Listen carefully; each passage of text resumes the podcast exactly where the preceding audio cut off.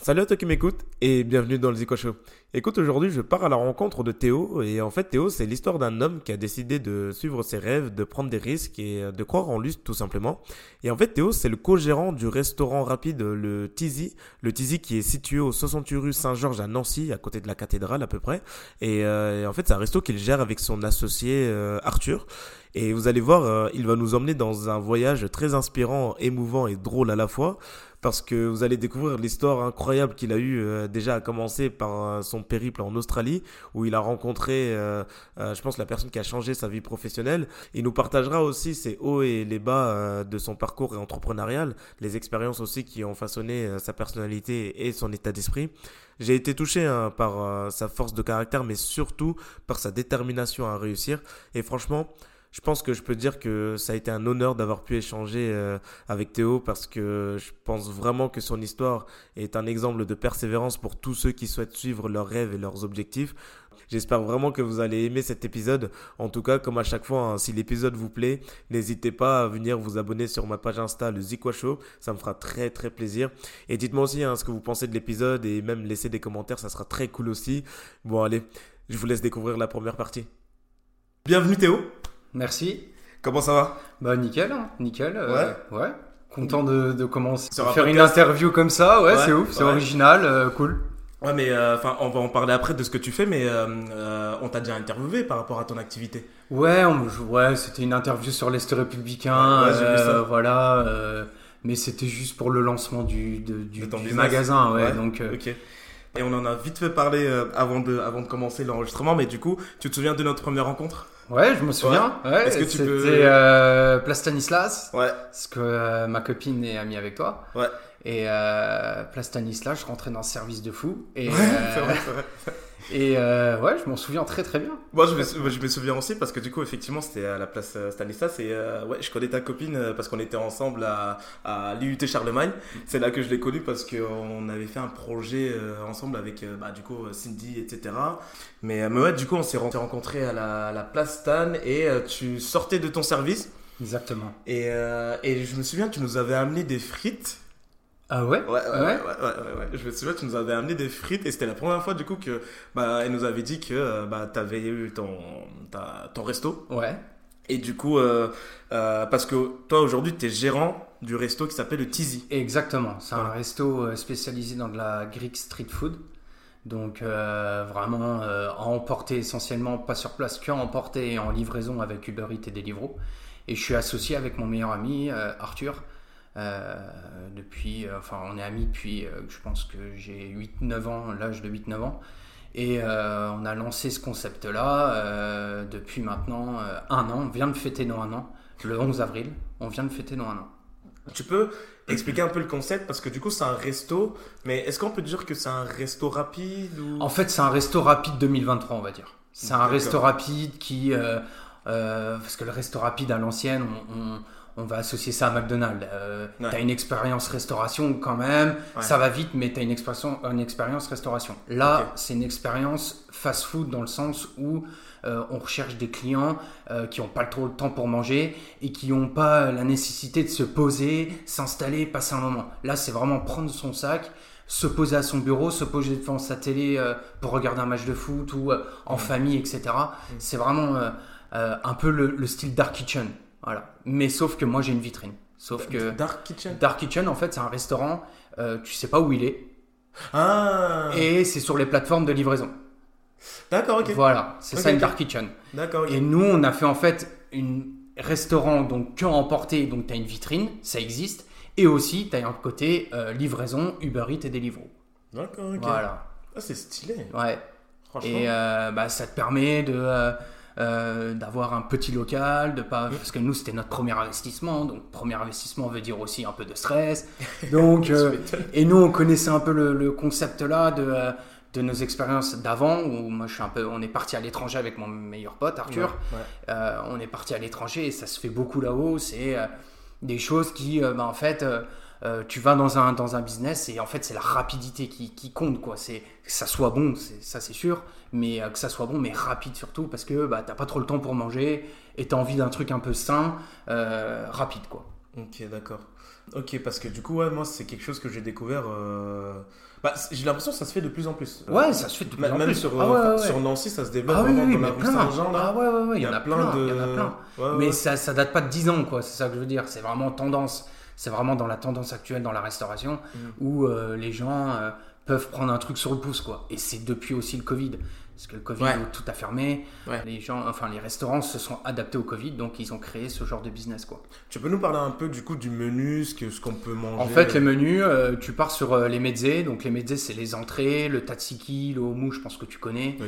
Tout ça est accompagné de pain pita. Donc, ça, c'est plus, euh, on va dire, les apéros. Donc, un petit tatsiki avec du pain pita que tu trempes dedans. Mm. Ensuite, euh, donc, on a 8 mezzés. Donc, euh, du, poivron avec de la feta, du tatsiki, le concombre avec du yaourt grec, du houmous, euh, du ravdi aloumi. Aloumi, c'est un fromage grec chypriote et on fait ça sous forme de stick. Donc euh, voilà, la partie entrée. Ensuite, tu as la partie souva. Donc Souva. les souvas, c'est les sandwichs avec du pain pita. Mhm. Donc là, c'est vraiment le repas. Donc on a décliné sur plusieurs sortes. Donc tu as le chicken, tu as le porc effiloché, tu as l'agneau, tu as les falafels. Et tout ça, c'est enveloppé avec du pain pita. Je crois que c'est ce que j'avais pris. Exactement. C'est ce que j'avais pris au Exactement, c'est ce que tu avais pris avec du chicken. Ouais, c'est ça, Exactement. Ensuite, tu as les accompagnements, donc les frites, les frites de patates douces et une petite salade qu'on fait. Mm. Tu as la partie salade, les desserts et les boissons. Ok. Voilà. D'accord. Et est-ce que c'est fait exprès? Parce que du coup, moi, je me souviens quand j'étais venu euh, manger la dernière fois, on était venu avec. euh, je sais pas si tu les connais, Foufoun et Léonore. Non, je je les connais pas. Euh, on était venu et du coup, dans les frites, euh, il y avait pas mal. Enfin, bah, du coup, c'était des frites maison, je crois. C'est des frites maison, Ouais. ouais. Et il y avait aussi des frites de patates douces. Ouais, c'est des frites de patates douces. C'est ouais. fait exprès de les mélanger ou? Ah, je pense que là, c'est pendant le gros service. Et je pense qu'il y en avait une ou deux qui se trimballaient. c'est ça. voilà. Je- Parce que je me suis toujours demandé si c'est fait exprès. Non, non, non, c'était pas ou, du euh, tout fait exprès. Non, non, non. En tout cas, c'était super bon. Parfait. Et euh, est-ce que les étudiants, il y a un truc que vous faites, euh, carte étudiant, quelque chose ou- Bah ouais, on a un menu étudiant, présentation de la carte étudiante. D'accord, ok, parfait. Et euh, voilà, Voilà, on demande quand même la carte étudiant- étudiante parce que j'ai quelques abus où des personnes essayent, voilà. bon, des fois je, voilà, mais enfin, c'est un produit d'appel, c'est pas quelque chose Ouais, où, bien sûr. où- voilà, c'est pas le- au niveau du business, c'est pas rentable parce que, Ouais, ouais. mais euh, c'est un produit d'appel pour attirer Bien les étudiants parce qu'au début, quand on a créé Tizi, on avait un, on- notre clientèle c'était les 30, non 25, on va dire 25 ans, 40 ans. Et Donc le jeune problème, actif, on voilà, jeune actif. Pas- Et on n'avait pas les étudiants. Et les étudiants euh, avec qui nous on, a une- on commence à avoir une petite communauté sur les réseaux, on avait ah c'est un petit peu trop cher pour nous. Et euh, du coup on a sorti euh, la deuxième carte, la deuxième carte qu'on a créée, qu'on a créée. On a sorti cette fameuse carte étudiante. Euh, enfin formule étudiante. Parce que du coup, euh, tu peux nous dire où vous l'emplacement? Au 68 rue Saint-Georges, c'est à côté de la cathédrale, euh, en face de la brasserie Saint-Georges. C'est ça. Voilà, donc euh, Parce- juste en face. Je trouve que. Enfin, dis-moi ce que tu en penses. euh, je- trouve que ça va, c'est assez stratégique quand même. Parce que tu as une, t'as une école de. C'est des quoi? C'est des développeurs, je crois, Epitech. Ouais, Epitech, t'as Jeanne d'Arc, t'as le Voilà, Jeanne d'Arc, t'as le lycée euh, Charles de Foucault. Exactement. Donc. euh, Ouais, non, c'est franchement intéressant. Et puis t'as la brasserie Saint-Georges, t'as t'as- t'as- t'as plein de business à côté, qui, Voilà, c'est de ça. commerçants qui tournent, qui Mm, tournent mm, énormément. T'as Mm. euh, t'as- t'as- t'as des bars qui se créent à côté. Donc Ouais, non, t'as des, exactement ça. t'as des soirées étudiantes. Non, franchement, on est dans un quartier Ouais. qui, qui Ouais, et- super. et, quoi. c'est un endroit qui commence vraiment à vivre maintenant Ouais, par rapport à moi. Quand moi j'étais étudiant, c'était un peu mort euh, à ce moment-là, enfin à cet endroit-là, et maintenant, euh, franchement, on commence à avoir des attroupements. Alors, euh, un peu comme on peut retrouver des, des- des terrasses à Paris, tu sais. puis je me dis que c'est pas trop mal parce que ça va amener du monde. Non, mais bien sûr, donc, bien sûr. Il y a le Café des Trolls aussi qui nous Ouais. abonne énormément de monde. Ouais, ça vient d'être ouais. créé. Mm, mm. Euh, il cartonne. Non, franchement, on est dans un quartier que, je suis sincère avec toi, c'est que je connaissais pas trop quand on a acheté le local. Parce que moi, je, je connaissais le, le quartier, puisque je viens de Nancy, je connais Nancy par cœur maintenant, et puis j'ai été au lycée Charles de Foucault. Mais le quartier au niveau euh, commerce, etc., euh, au début, on- parce que les opportunités d'acheter un fonds de commerce à Nancy, des fois, elles sont minimes, Ouais, on a ouais. galéré à le trouver. Ouais. Et euh, on a par, par bouche à oreille, de, je t'expliquerai parce que j'ai travaillé dans un resto grec aussi avant, euh, où euh, bouche à oreille, qu'on voulait créer un- quelque chose dans de la street food grec. Et c'était un client qui venait au resto, il m'a dit ah bah je vends mon fonds de commerce, est-ce Ah que ouais ça t'intéresse? Voilà, tu vois. Ah ouais, ça s'est fait comme ça, tu vois. Et, Ouais. et euh, mais au final, le quartier, euh, on est. Ah, il commence à se développer. Ouais, clairement. Franchement, clairement. euh. Non, franchement, c'est c'est cool. Euh, parce que du coup, je me suis un peu renseigné, donc tu peux nous dire comment c'était venu justement? Alors, oh, c'est venu de loin. En fait, j'ai eu un parcours scolaire parce que je vais te parler de mon parcours scolaire parce que l'idée vient de là. En fait, j'ai ah ouais, eu un depuis, depuis non, c'est en fait j'ai eu un parcours scolaire. moi, j'étais pas très bon à l'école. Ouais. Enfin, c'était pas mon truc. Bienvenue au club.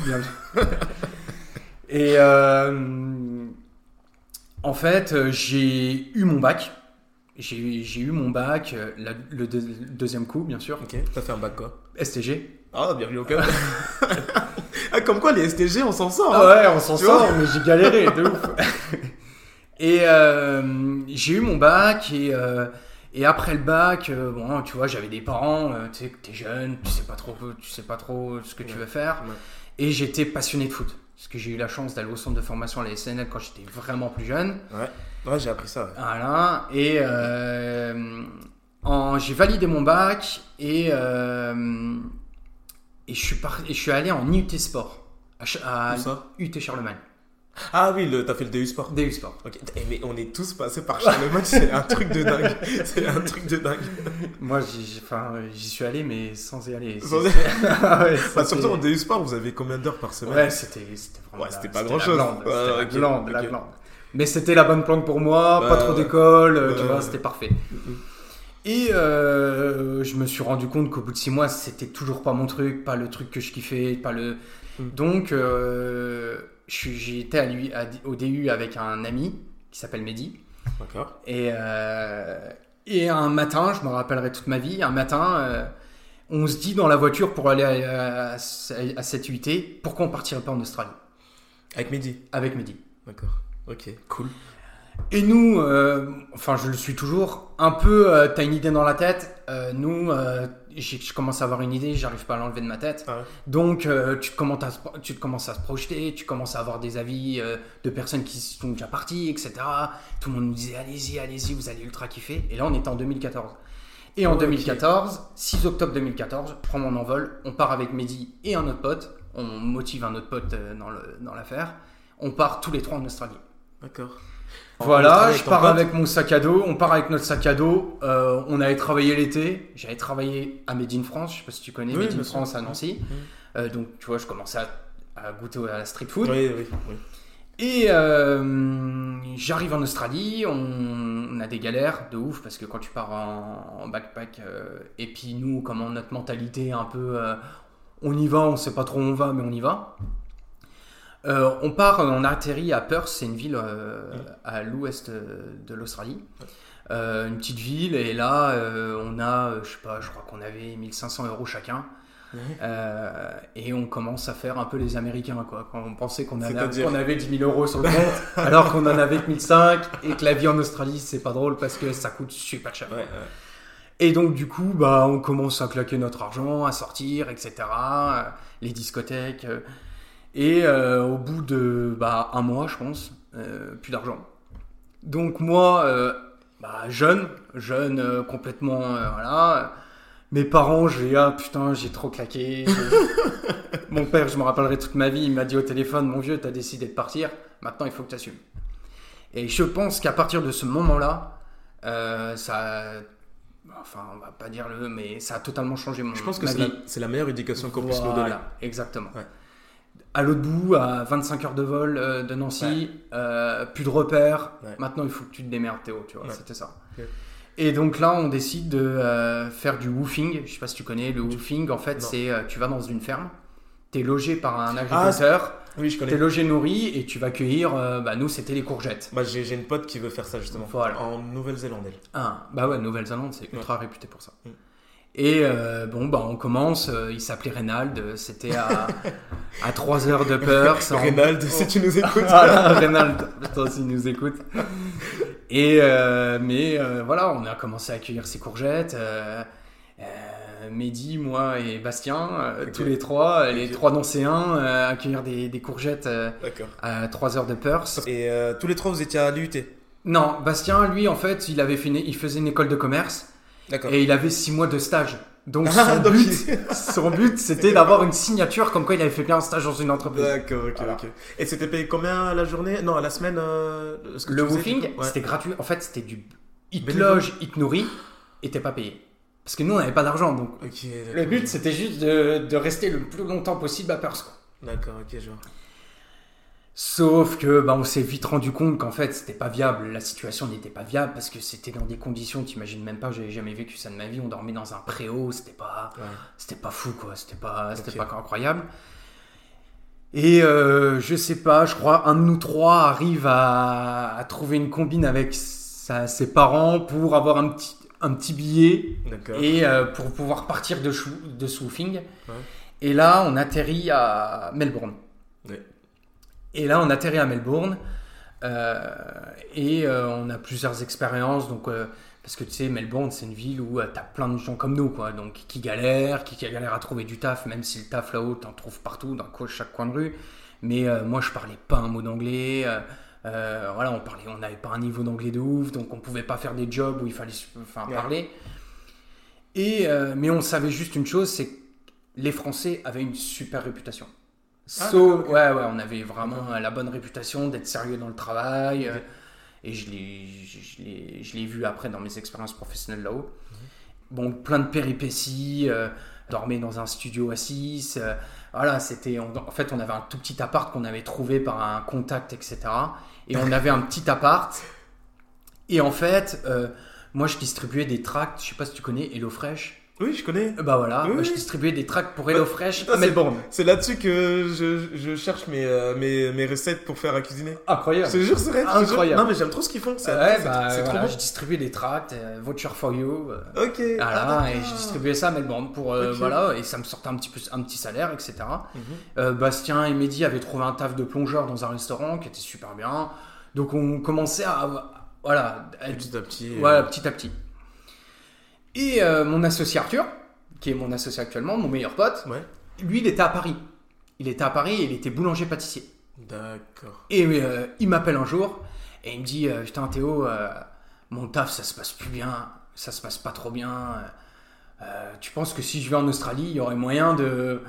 Et je lui dis Mais mec, prends ton billet, viens demain matin. Trois jours après, il est là. Mais non. Ah, Trois jours après, il est là. Euh, on se rend compte aussi qu'il y a un autre pote d'un pote de Nancy, Hugo.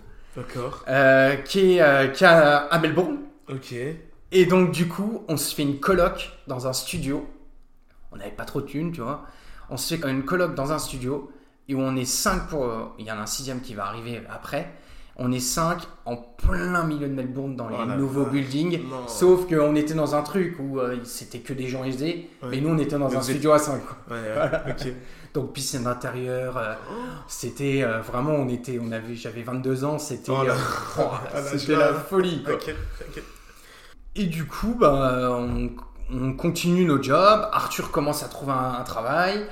Et là, l'occasion de malade euh, Hugo, en fait, c'est un mec qui était, comme je t'avais dit, contact par contact. On se retrouve à Melbourne, c'est un mec de Nancy.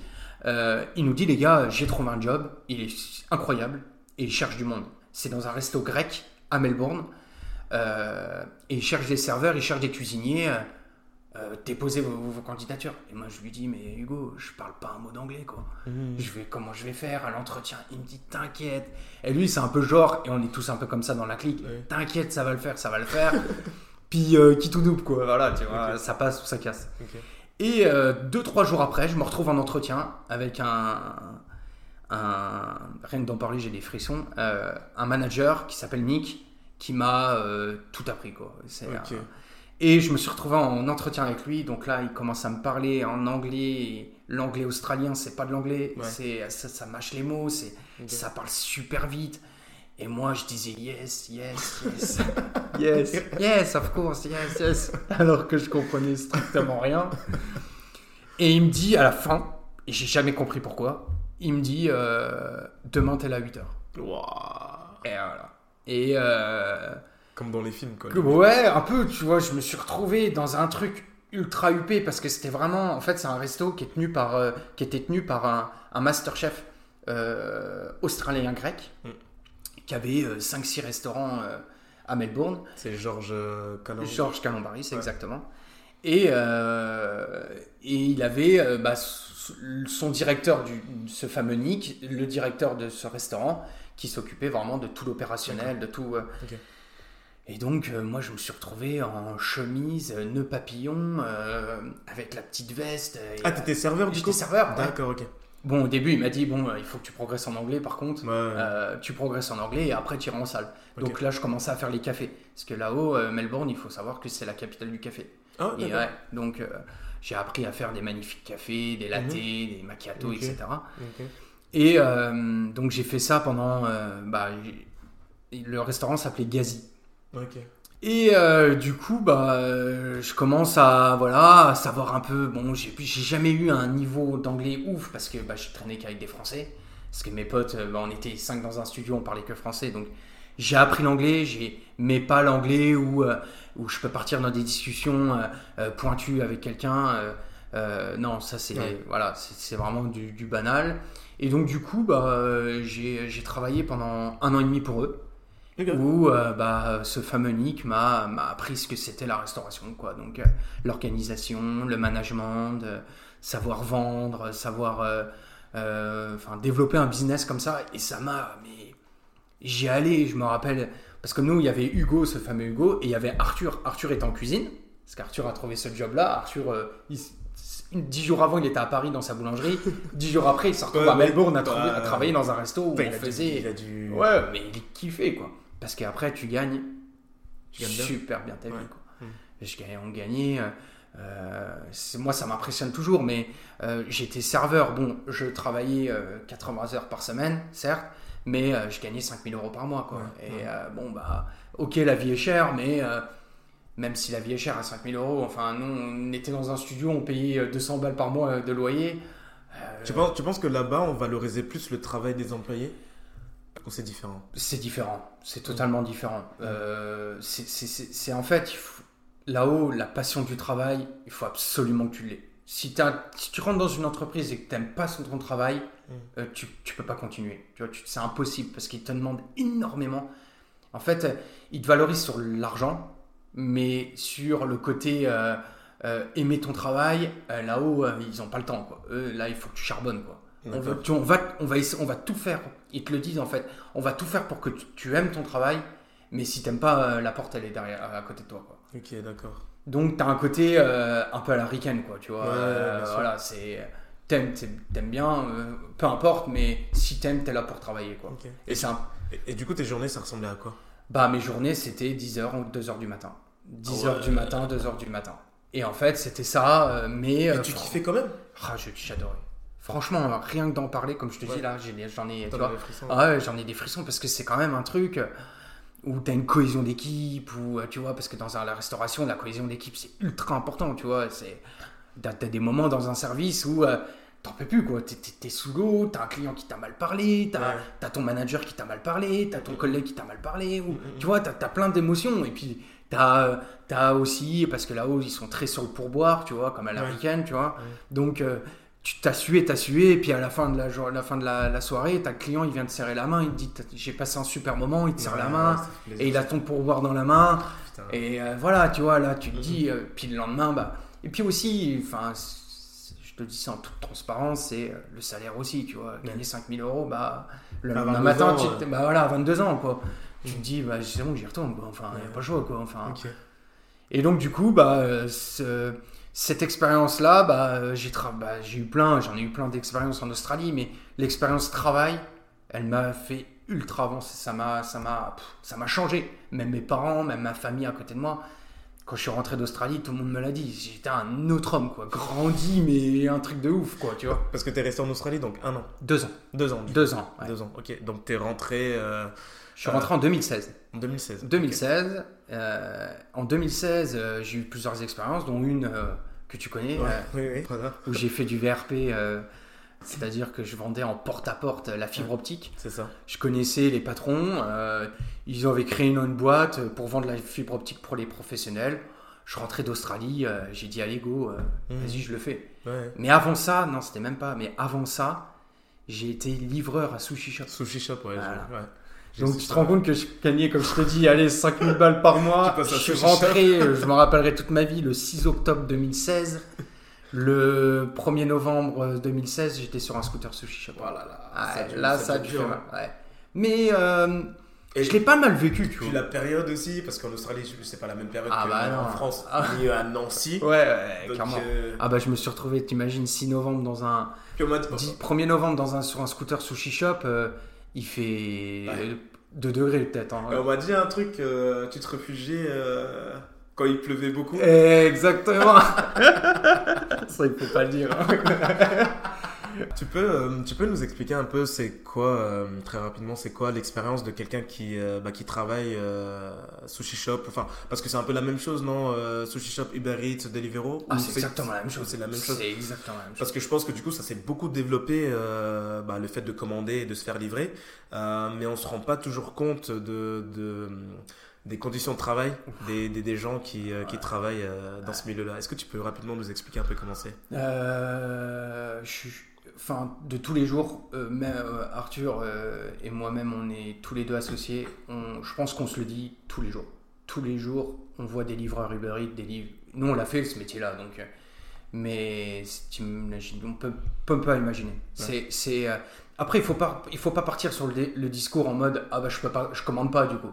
Non non non du tout. non, mais, il y a souvent ce discours-là à se dire je commande pas sur Uber Eats parce que c'est livré par mais il faut commander. Commander, commander, il, faut commander. Il faut juste, je pense, je pense que, euh, que les personnes aussi se rendent compte des conditions de travail euh, des, des, gens là. Ah, mais c'est. Euh, parce que c'est assez facile, tu vois, tu commandes depuis ton canapé. Ah, bah, et attention, je ne jette pas la pierre aux gens qui commandent, pas du tout. Mais, mais juste avoir ça en tête. Ouais, ah, mais c'est. Donner un. Enfin, moi, je, vraiment, je le dis. donner un pourboire. Voilà. Donner un pourboire. 50 centimes, 1 euro, quelque chose, tu vois. Rien si on peut. Merci. Ouais, voilà. Merci. Merci. Ou alors descendre pour aller choper son, pour aller choper le truc. et pas, euh, ah, et pas, monter euh, ah, et pas laisser la personne monter par exemple. Tu vois ce que je veux dire? euh, qui neige qui... moi quand ils viennent dans mon magasin parce que moi comme je te dis je suis quand emporté donc les livreurs Uber Eats je me balade dans la rue avec Alice ou ma famille et je dis bonjour à tous les livreurs Uber Eats parce que je les connais tous maintenant de Nancy. Il doivent être une quarante cinquantaine de livreurs dans tout Nancy même plus que ça je pense. Mm, mm. je les connais tous maintenant tu vois mm, parce que je fais on fait quand même beaucoup de commandes en, en livraison. Et ils ont ils ont un côté mais incroyable parce que dans le sens où moi je les vois arriver dans mon magasin tellement qu'il fait froid l'hiver, ils ont la lèvre paralysée. Donc ils se mettent ils mettent leurs lèvres sur notre chauffage quoi. Et je me dis mais comment comment c'est possible? Et bon après voilà mais moi je fais partie de ce truc parce que tu vois je, enfin moi sans Uber Eats et sans Deliveroo mon business il ferme la porte c'est terminé pour nous parce que mmh, mmh. Uber Eats et Deliveroo c'est des machines de guerre c'est indécent, on se rend même pas compte. Mais euh, c'est dur à trouver le, tu vois, le côté business, et puis tu as le côté business parce que voilà, tu te lèves le matin pour ça, mais aussi tu as le côté un peu, pas social, parce que c'est pas le bon terme, mais le côté euh, humain, quoi, tu vois. Euh, moi, dès que je peux aider, j'aide, dès que je peux. Mais c'est vrai que leurs conditions, c'est très dur. C'est pas quelque chose de facile. Ouais, clairement, clairement. Franchement, même leur statut, etc. Ah, le statut. Ah, J'avais pas ce statut-là chez, chez Sushi Shop. Ouais, et ouais, t'étais salarié J'étais salarié, J'avais le scooter. mais eux, c'est encore pire. Parce que s'ils se font renverser demain par une voiture, ils sont pas sûrs. Sont pas, voilà.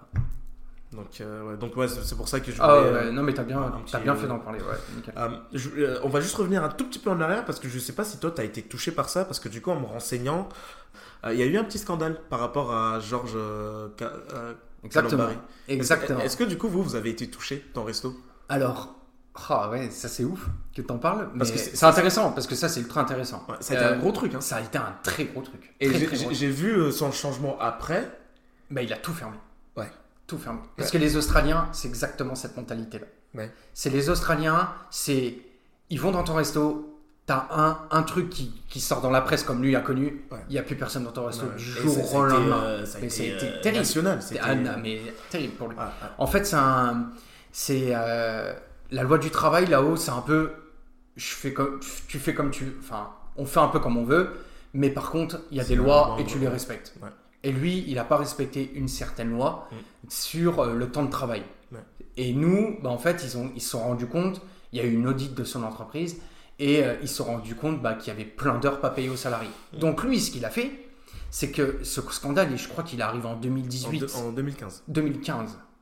Euh, non, c'était plus tard que ça. C'était plus tard? Ouais, je crois que c'était en 2017-2018 D'accord, ok. que ça arrivait. Et moi, j'étais rentré d'Australie. Et en fait, il s'est engagé devant toute la presse à payer toutes les heures sup mm. qu'il n'avait pas payé. Donc moi, en 2017, j'étais sur mon scoot sushi shop, j'ai eu un virement de l'Australie. trop bien. J'étais trop, ouais, incroyable. Donc j'ai eu, euh, et il a, fait, il a payé toutes les heures. Sauf que là-haut, bah, t'as fait une erreur. Et deux ans après, Gazi, le restaurant où, où on faisait 500 couverts par jour, 600 même, ça a fermé les portes, il a tout fermé, tous ses business. Mais là, du coup, il a repris maintenant. Et là, il a repris. Il a même recommencé à faire de la télé, exactement, etc.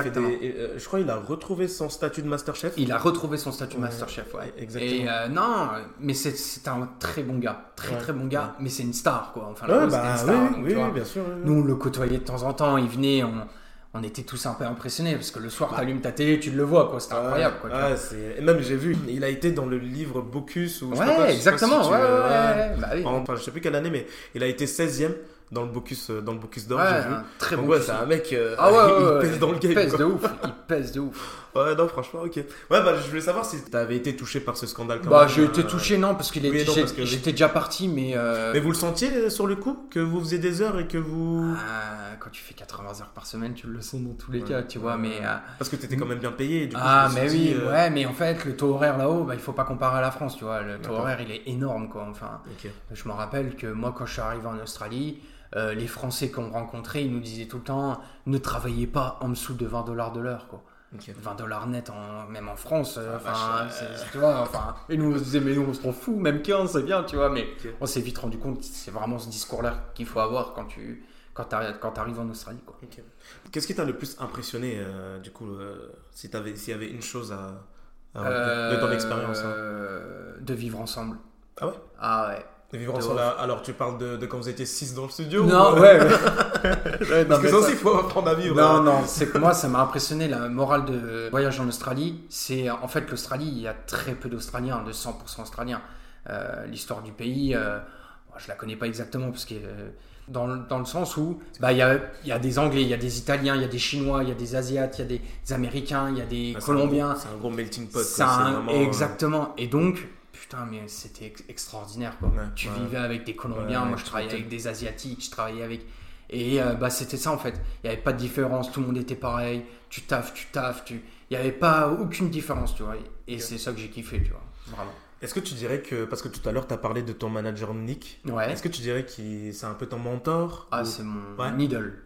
Ah, vraiment, je l'idolâtre ce mec. Et parce que c'était euh, c'est exactement ce que je suis en train de dire, c'est que c'était un mec euh, qui, qui, euh, dans le management, il savait très bien te donner une, consigne, un ordre de travail, une consigne lambda, mais aussi te faire comprendre que, allez, c'est pour notre bien, c'est pas, c'est pas pour mon bien, tu vois, parce que moi, j'ai toujours eu un peu ce, ce mode de management un peu en France, et on me donne un ordre, c'était un peu, tu vois, un, peu mmh. agressif, pas agressif, mais, et là, j'ai eu un management où tout passé, quoi. Tout. Je travaillais 80 heures, comme je te dis, je travaillais 10 heures, 2 heures du matin. Donc, euh, Mais c'était en gros, fallait le faire pour notre bien. Exactement, pour l'équipe.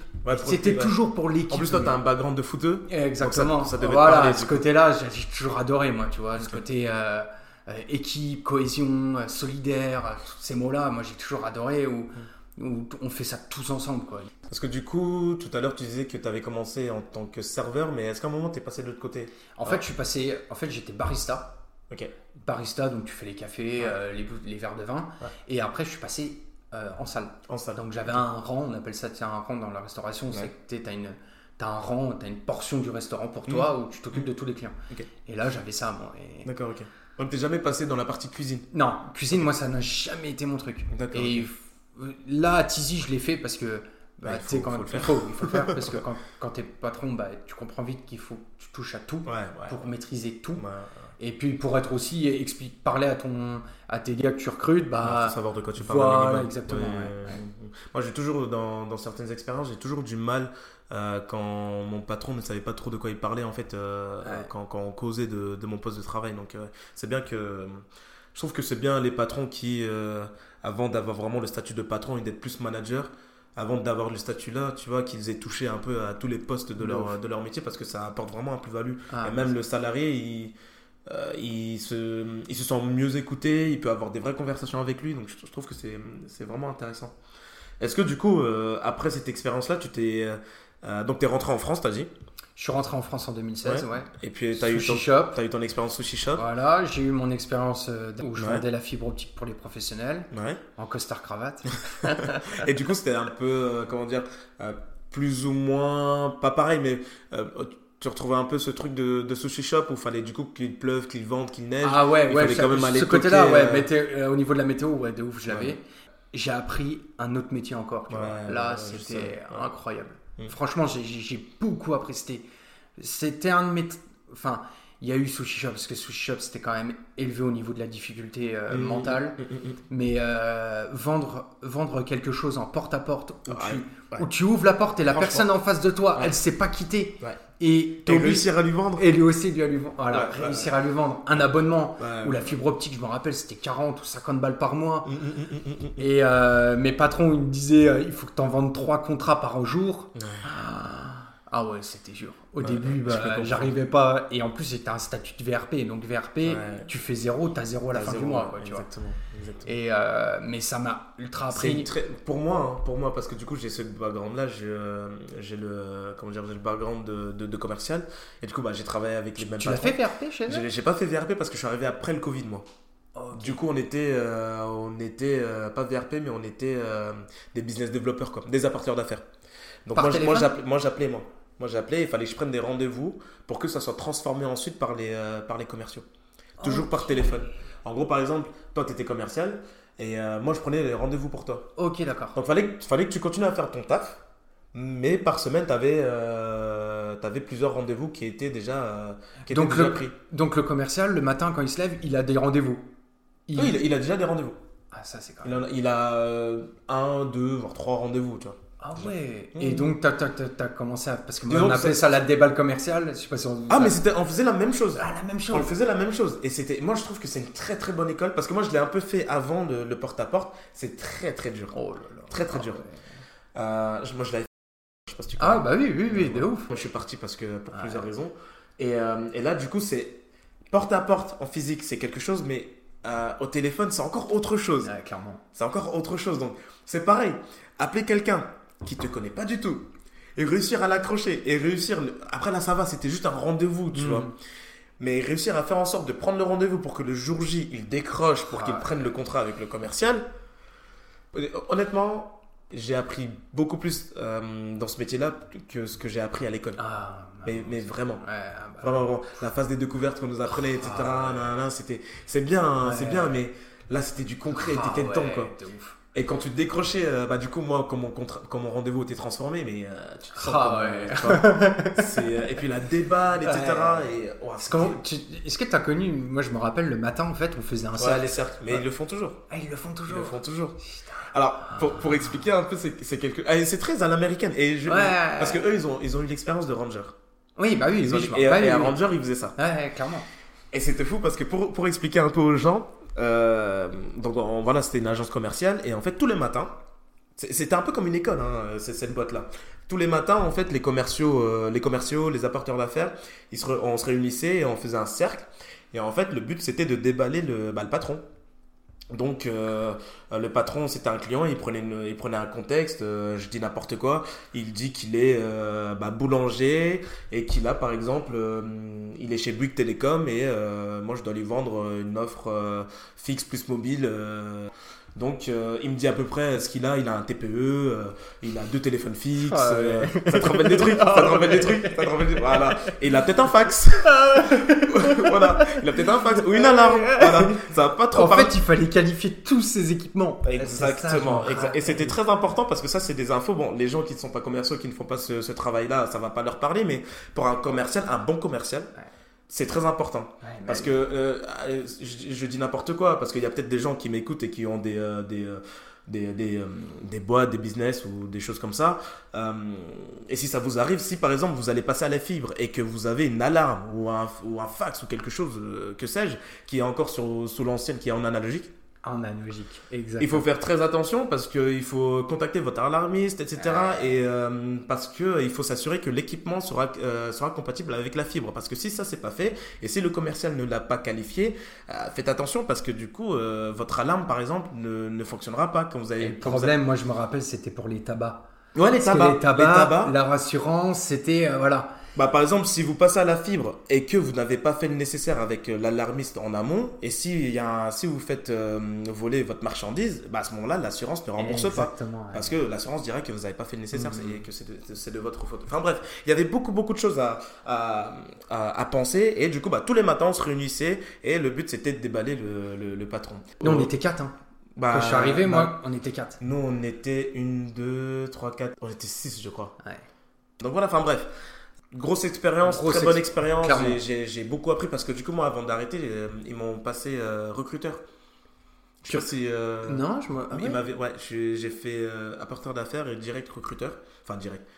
au bout de presque un an, je suis passé. Donc, tu recrutais des commerciaux?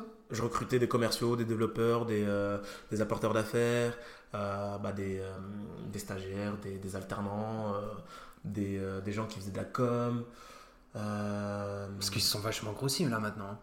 Bah, en gros, bah, comme je t'ai dit, moi, quand je suis arrivé, on était 6 euh, et quand je suis parti, on était presque 25. Ah ouais. ouais. mais je suis allé récemment dans leur bureau parce que bah, je suis passé par eux pour Internet dans mon, dans, mon local, ouais, par Orange. Donc, euh, et j'ai, ouais, mais nous, on était parti sur un. il y avait 4 hein. murs, quoi. 4 murs, et là. C'était un tout petit truc, et on a déménagé ils m'ont passé euh, ils m'ont passé recruteur parce que du coup avant c'était eux qui faisaient un peu euh, bah, qui faisaient la partie là du coup ça les a un peu déchargés et, euh, du coup bah, moi comme je faisais que ça on est passé de je sais plus un peu moins d'une dizaine à jusqu'à ce que je parte à ouais 25 un peu plus. c'est beau. 25 au moment où je suis parti je crois et ils ont ils ont vraiment réussi à faire quelque chose de, de voilà. T'es encore en contact avec Nick? Ah non je, tu vois, je n'ose même pas lui envoyer un message tellement que, tu vois. Et, moi, le, le, le c'est un, un, manager euh, qui était bon dans le travail, tout ça, mais euh, je me rappelle, il, a, il, aimait bien les voitures. Et il, adorait les voitures. Et une fois, je me rappelle, il s'est acheté une Maserati magnifique, mon rêve, la Maserati magnifique. Et il m'a appelé, genre un dimanche, je travaillais pas. Il m'appelle, il me dit Théo, j'arrive dans deux minutes en bas de chez moi chez toi. Et je lui dis, mais tu sais pas où j'habite Il me dit, si, si, t'inquiète pas, je sais où t'habites. Et on était descendu avec Hugo, parce que Hugo aussi était son, c'était son manager. Et euh, il était descendu, il nous avait fait un tour de sa Maserati. On oh là là là là. Mais il y a un tour de jours, il nous disait, allez les gars, il faut servir, il faut, il faut être bon dans le taf. Et là, il est en short t-shirt, tongue, oh dans sa Maserati, tu oh, vois. Et il est tout, content comme un gars. Et tu vois, en fait, c'est ce côté-là que j'aimerais j'aimerais devenir où euh, tu vois t'es pas tu te prends pas au sérieux. T'as ta Maserati ben ok d'accord c'est cool mais tu vois tu peux faire partager à tes salariés qui portent tes assiettes euh, mais tranquille quoi. Mais, j'ose pas le contacter parce que voilà je sais pas je mais je le contacterai un jour c'est sûr mais j'essaierai mais tu vois c'est australien donc il faut que tu aies le numéro Australie tu vois tu il est pas trop sur les réseaux, tu vois, il a, il a une 40, 45 ans, 50 ans, tu vois. Il est... Tu n'oses pas l'appeler parce que tu te dis que je suis pas au niveau pour l'appeler Non, non, même euh, pas, pas du tout, lui, c'est pas du tout ce style-là, tu vois. T'as honte de l'appeler Ah non, non, pas du tout, mais euh, je sais pas, c'est ce côté. Euh, je sais pas, je sais pas comment t'expliquer ça, j'ai pas le. T'oses pas Ouais, j'ose peut-être pas, tu vois, j'ose pas l'embêter, quoi, tu vois. T'oses pas lui dire, ouais, ça va, Nick, c'était haut, tu vois, la première fois, ce que je lui dirais, c'est Tu te rappelles de moi? Et il me dirait Bah, bien sûr que je me rappelle de toi, c'est sûr, tu vois. Mais euh, ce côté-là, tu vois, je suis pas. Je suis pas trop comme ça, moi, de, nature. Je suis pas quelqu'un qui appelle, qui. tu, vois, je reste dans mon, dans mon truc. Et puis un jour, j'espère un jour le, le, revoir. Et puis, et puis lui montrer que j'ai, tu vois, que j'ai quand même. Euh, par rapport euh, quand il m'a connu, bah, comme je t'ai expliqué le premier entretien où je parlais pas anglais, je savais pas trop ce que je voulais faire de ma vie. Hmm. Et puis, euh, dans 20 ans, j'espère bah, lui dire bah voilà, j'ai fait ça, c'est cool, mmh. tout se passe bien, je suis heureux. Ouais, ouais je, je, vois très bien ce que tu veux dire parce que moi, pour moi, il y a, y a deux personnes comme ça. Pour moi, il y a mon premier coach d'athlète. Je sais pas si tu sais que si je suis dans l'athlète ou pas. Et, euh, et, du coup, mon premier coach, parce que c'était un peu. Euh, je sais pas. Je... Ouais, mais oui. Il avait quelque chose, tu vois. Je sais pas, il s'occupait de moi. Il aimait quand, j'étais, quand je venais. Et puis je sais pas, il, y avait quelque chose. On, a, réussi à, on avait réussi à créer, à créer un lien et puis grâce à lui, euh, en fait c'est avec lui que je suis allé à mes premiers championnats de France. Et euh, ah oui, gros niveau. T'avais fait un haut niveau. Hein. Ouais, quand t'es dans l'athlète, c'est pas non plus un truc de fou, mais, euh, mais ça va, j'ai réussi quand même à y aller. De France. Et, et du coup, je sais pas, moi en tout cas, le fait qu'il ait réussi, parce qu'en fait, il n'était pas coach de ma discipline. Moi, je faisais du saut en hauteur, et lui, il était coach de demi-fond. Donc, tu sais, les gens qui courent longtemps, là. Et moi, je faisais du saut. Donc, lui, en soi, il s'y connaissait pas du tout dans, dans le truc où j'étais, entre guillemets, un peu bon. Mais il a quand même réussi à m'amener à un niveau où j'ai pu accéder au championnat de France. Et pour moi, il aura toujours mon respect, tu vois. Et, euh, et le truc, c'est que je suis arrivé à Nancy en 2012, et depuis, tu vois, pareil, j'ai jamais osé le rappeler parce que je sais pas, tu vois, pareil, j'ai pas envie de le déranger et, euh, et je sais pas, j'ai toujours eu ce truc de je l'ai un peu abandonné et euh, un peu, je sais pas, j'ai. Je, sais pas. Je pense que c'est exactement la même sensation. Ouais, Je sais pas comment décrire la, sensation d'abandon. Clairement. Parce que moi, quand je l'avais dit au revoir, j'avais l'arme à l'œil et lui aussi, tu vois. Mm. Et ce côté-là, ouais, c'est vrai que. Mais c'est un peu gênant, tu vois. Bah, c'est ça le truc. En plus, il était un peu déjà âgé, il était déjà à la retraite. Dis-toi, je sais, je sais même pas s'il est encore là, tu vois. Donc, euh, tu vois, une fois. Après, moi, moi, je sais pas pourquoi je suis comme ça, parce que je, je pense que je l'ai tellement mis sur un piédestal, c'est que je le respecte vraiment, vraiment beaucoup, tu vois. C'est euh, limite, euh, il, a, il a eu le rôle d'un deuxième père mmh. pour moi. Euh, il m'amenait toujours aux compétitions, il me parlait, de, il me parlait beaucoup, et, et voilà. Et une fois, moi, j'étais devenu. Bah, je, ouais, c'était la première année, je crois, où je commençais à coacher des jeunes. Et j'étais, j'étais allé à, à, à, une compétition en Bourgogne, parce que je, je viens de Bourgogne, moi, de base. Euh, j'habitais au Cerf. Et euh, la compétition, c'était à Saint-Florentin, et euh, à côté d'Auxerre. Et il était là. je le voyais, il était là, tu vois. Mais dis-toi, j'étais tellement. J'ai pas osé l'approcher ni lui dire bonjour. Parce qu'il était occupé, il faisait des trucs, j'ai pas osé parce que je me disais que j'ai pas encore le statut pour.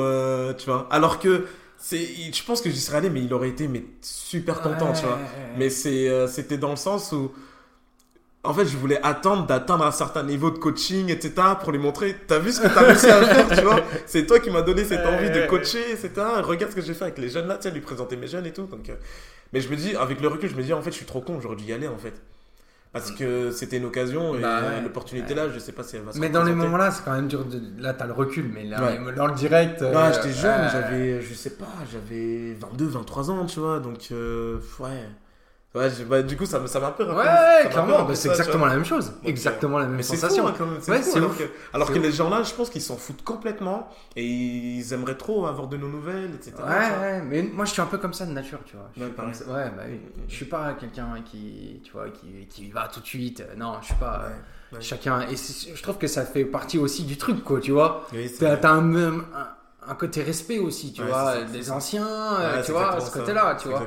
Je pense que si euh, bah, Nick avait, euh, avait mon âge, ça, ça, aurait pas été la même chose, tu vois.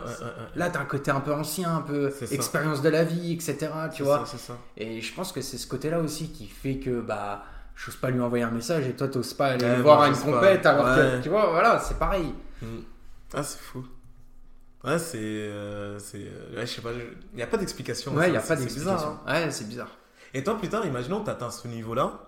Et euh, pareil, tu vois un jeune et tout, un peu comme toi, un peu foufou et tout, etc. tu lui donnes son opportunité. tu, le tu le vivrais comment si, bah, du coup, il part faire son truc et t'as plus, plus du tout de ses nouvelles? Tu penses que tu le vivrais comment? sais pas.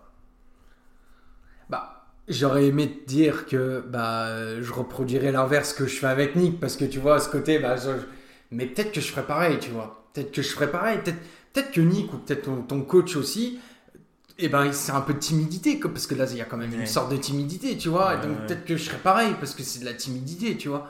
Il y a un côté plus pudique, tu vois. Enfin, respect, euh, on va pas se sauter dans les bras, on va pas se faire des bisous partout. Moi, tu vois, moi j'ai, je pense que j'ai une éducation aussi un peu comme ça, tu vois, moi aussi, tu vois. Donc, euh, euh, mais je sais pas comment je réagirais, je sais pas. Je, là, je peux pas dire, je le prendrai dans mes bras et je serais trop fier de le voir ou j'aurais un côté un peu distant, je sais pas. Non, non, mais dans le sens où s'il te donne plus de nouvelles, etc., tu le vivrais comment? Ah. Parce que toi, tu bah, sais, pas, tu sais pas pourquoi il te, il t'appelle pas ou quoi? Tu sais pas que lui, dans sa tête, il, n'ose pas. Je, que je, vais je, vais être un peu euh, l'entrepreneur de base, tu vois. mais là, il y a un côté business, tu vois. Mmh, oui, Toi, il y a quand même un côté sportif. il y avait tu vois, il y avait de l'affect, tu vois. Moi, il y avait de l'affect aussi. Il y a de l'affect dans le taf. Et il faut qu'il y en ait un peu d'affect, tu vois. Mais le côté affect, le business le rattrape toujours, tu vois. Malheureusement, malheureusement, parce que l'affect c'est quand même super important et c'est l'humain et c'est la vie, quoi, tu vois. Mais, mais euh, le côté business, je pense, me dirait non, Théo, t'as pas d'affect, tu vois. Il faut hmm. pas trop avoir. J'ai de l'affect, moi. Bien sûr, bien sûr. Mon associé, il sera à côté de moi, il dirait Tu rigoles ou quoi Arthur, il serait là, il dirait Mais attends, tu rigoles, t'es le mec le plus dans l'affect possible, tu bah, vois.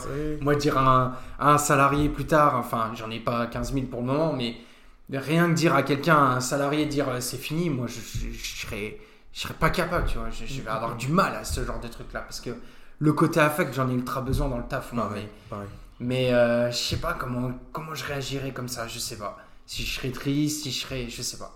Hmm. Je, ouais, je, m'en veux des fois, tu vois, de ne pas. Ah, il faut pas s'en vouloir. Tu, penses peux pas, mais non, tu peux pas t'en vouloir. Mais non. Moi, je pense que Nick, ton, coach, il s'en veut pas. Il est Moi, je pense qu'il est exactement dans le même discours qu'on a là actuellement, tu vois. Tu penses? Ah ouais, je pense. Il hmm. peut pas s'en vouloir. Même moi, je peux pas m'en vouloir, tu vois, de pas aller, de pas le contacter, toi de pas aller le voir. Tu peux pas t'en vouloir, tu vois. Et, et, lui, je pense qu'il est exactement pareil, tu vois. Parce qu'on a même, je, tu vois, je sais pas, je, je pense, hein, je pense. Parce que c'est vraiment lui hein, qui m'a donné cette envie de. Bah lui, c'est lui qui m'a donné l'envie aussi. tu vois, c'est pareil. Hein. moi, si j'ai teasé actuellement, c'est franchement il a 90% euh, de responsabilité dans le truc, dans le projet, tu vois. Ah ouais, non, mais sans lui, j'aurais jamais fait ce que je fais actuellement, c'est sûr et certain. Et du coup, quand est-ce que le projet Tizi En fait, alors, euh, ensuite, euh, je dis, allez, je relance la restauration, il faut que je me retrouve un. Et c'est vrai que je t'en ai pas parlé, mais le foot, ça a fait partie de ma vie pendant 16 ans dans ma vie, tu vois. Mhm. parce que mon père est dans le foot. En fait, mon père a travaillé dans le foot. Euh, il a été joueur professionnel à un bon niveau, euh, un gros niveau. Donc moi, j'ai été baigné dans le foot. Euh, le, bah, foot le foot, le foot, le foot, c'était ma vie, quoi. Vraiment, j'adore le foot. Et même actuellement, le foot, ça fait partie de ma vie aussi, tu vois. Mm, mm, mm. Et, et en fait, mon père a eu au centre de formation, parce qu'il a été au centre de formation à la SNL, Michael Chrétien. Donc Michael Chrétien, c'est un ancien joueur de la SNL, qui a été formé à la SNL et qui a gagné la Coupe de la Ligue, la plus grande période, la plus belle période euh, de, la SNL. Euh, Michael Chrétien y était. C'était l'arrière droit, super joueur. Et mon père, en fait, l'a formé au centre. Il l'a eu quand il était plus jeune, etc. Donc, euh, et moi, j'étais un fanat de la SNL du coup, parce que j'étais fou de la SNL, parce que mon père, bah, moi, mon père était entraîneur des 17 ans et en même temps, il était, ça se faisait beaucoup à l'ancienne, il était adjoint des pros. D'accord. Donc mon père, il faisait des goûters chez moi à la fin de l'année, c'est comme tous les coachs, comme toi tu dois faire, tu vois, tu fais des goûters. Et en fait, il invitait tous les joueurs, joueurs chez moi. Trop bien. Mais en fait, moi, c'était des joueurs, ils n'étaient pas du tout connus, tu vois. Et il y avait, euh, moi, dans mon salon, euh, enfin, je sais pas si tu vas connaître, mais j'ai eu des Youssouf Hadji, euh, mhm. Michael Chrétien, que des grands noms qui ont fait des énormes carrières. Moi, à 17 ans, ils avaient 17 ans, eux. Moi, j'en avais 10, 10, 11 ans. Ils étaient dans mon salon en train de manger du, du et euh, tu vois, incroyable. C'est énorme. Et donc, euh, moi, le foot, euh, voilà. Et bah, en 2017, j'aide mon beau-frère qui est dans le bâtiment pour un chantier. Il me dit, oh, j'ai besoin de toi. Et on va sur un chantier et on ouvre la porte. Et c'était Michael Chrétien. Non. Et là, on s'est revus il m'a reconnu, tout ça, on s'est commencé, ah, qu'est-ce que tu viens Donc moi, En 2017 En 2018. 18. 2018 et 2018 euh, et puis on commence à reparler et il me dit euh, Théo euh, moi j'ouvre un resto ça te dirait de venir travailler?